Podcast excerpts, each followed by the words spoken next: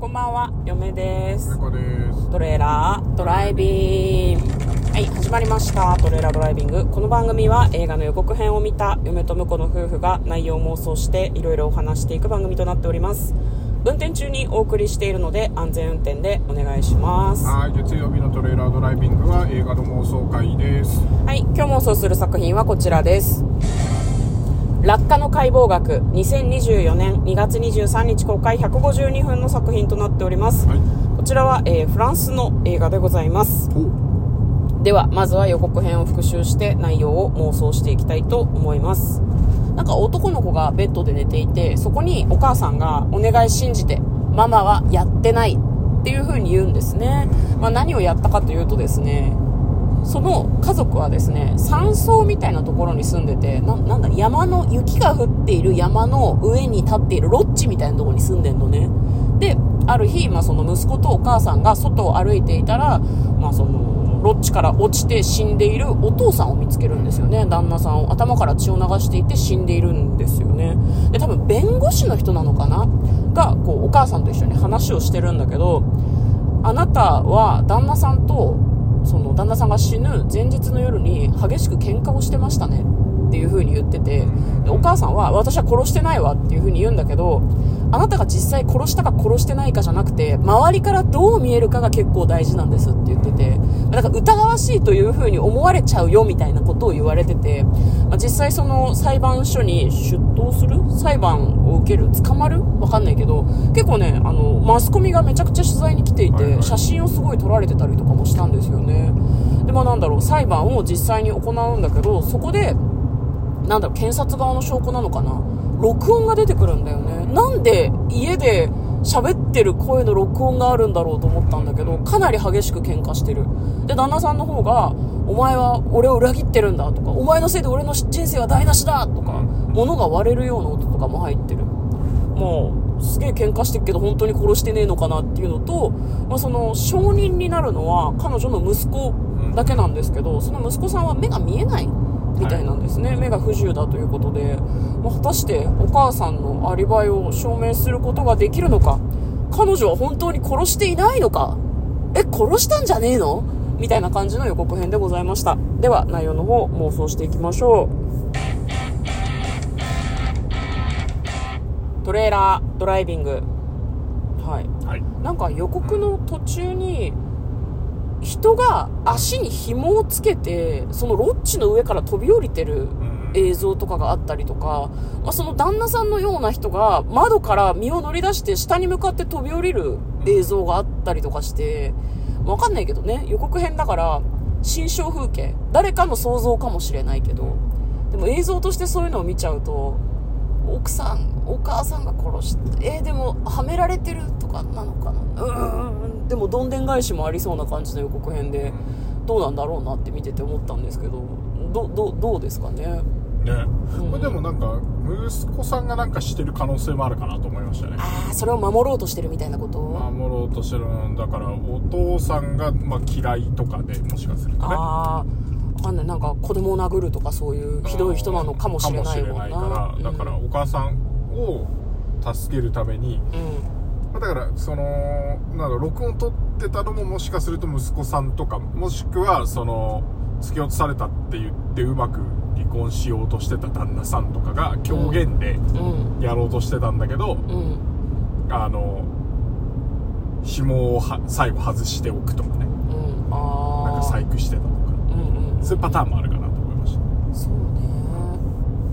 た最近ほらなんかこうん。うなんていうのこう今までその感動ポルノじゃないけどさはいはいはいは何障害者の人たちはなんか心根は優しいみたいな感じで描かれてたのがなんか不自然みたいなうん。ことになって結構なんかそういう障害者の人とかでもうん。嫌な役の人が出てきたりとか、うん。まあ、そういうのがなんか最近多いって聞いたんでなんかそういうパターンもあるかなと思う、なるほどね、まあ、悪い人ではない今回の息子さんが悪い人っていうわけではないけど。うん。わかんない。サイコパスかもしれないもんな。あ息子そうね。がな、うん、急に？そういうパターン。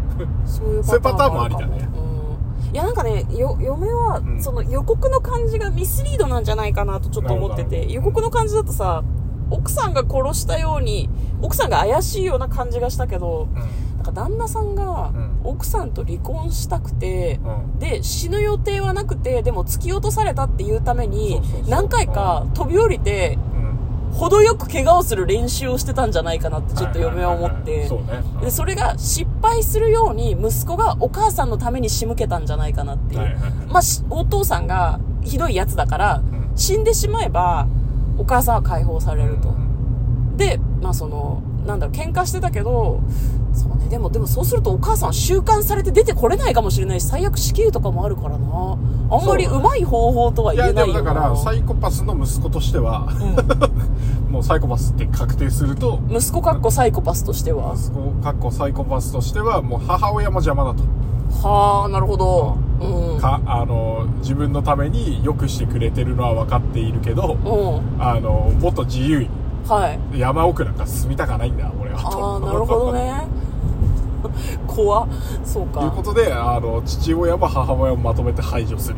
方法としてうん。それを選んでるかもしれないですね。あそうね。まああとそうね。